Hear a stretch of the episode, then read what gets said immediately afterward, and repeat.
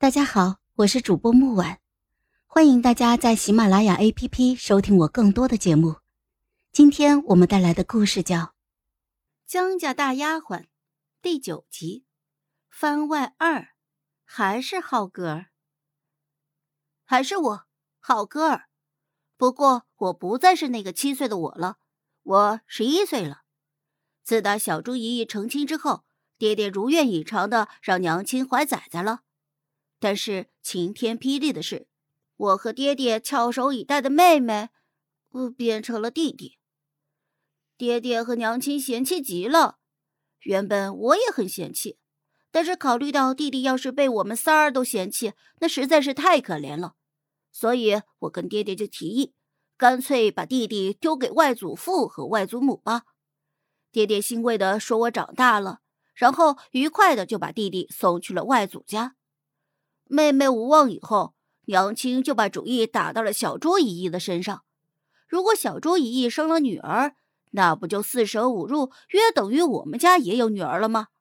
我觉得娘亲说的对，于是三天两头去跟小猪姨姨说：“快给我生妹妹，快给我生妹妹，快给我生妹妹。”小猪姨姨啃着大鸡腿，难过的说：“嗯，我也想要宝宝啊，嗯，可是……”没有宝宝呀！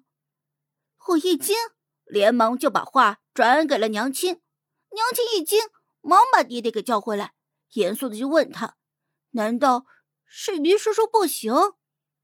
这么严峻又丢人的话，爹爹断然是不可能说问出口的。于是他就让我抱着药酒坛子去找了于叔叔。于叔叔把我给打了出来，并且家训了半年。我对天长叹。爹爹，你是真的狗哦！后来，于叔叔红着脸跟爹爹聊了一宿，我在墙角偷听了一宿，才知道到底是怎么回事儿。原来，小猪姨姨因为娘亲的警告，确实有乖乖的洞房，但是她嫌洞房太疼了，怎么也不肯再来一次。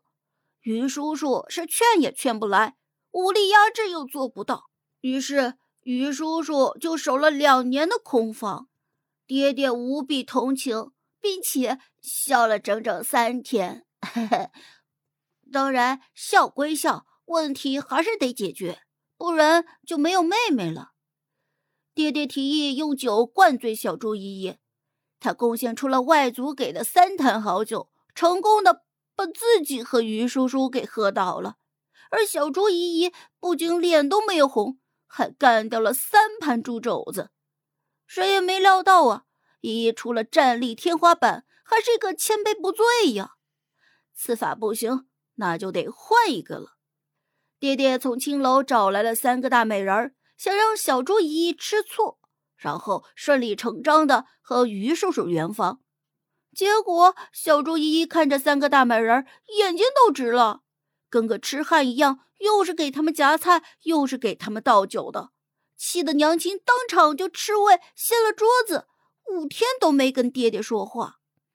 如此这般折腾了一个月，于叔叔放弃了。他觉得小猪姨姨根本就不心悦他，低落的在练兵场就发现了月巡。那段时间，练兵场的马见了他都是绕着走的。就在一个月黑风高的夜晚。于叔叔喝着梦酒，就把自己给喝醉了。我把他拖到了小猪姨姨门口的时候，小猪姨姨正在吃娘亲给她准备的果脯呢。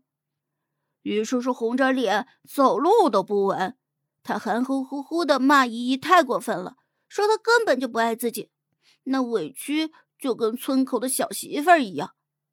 就在我为他的行为不耻的时候，小猪姨姨竟然放下了果脯。忙前忙后的哄起他来，小猪姨姨乖乖的说：“都是我的错，都是我的错。”阿玉乖，不生气。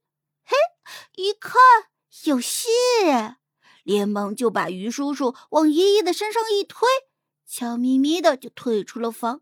嘿，妹妹有望了！哈哈哈哈哈哈！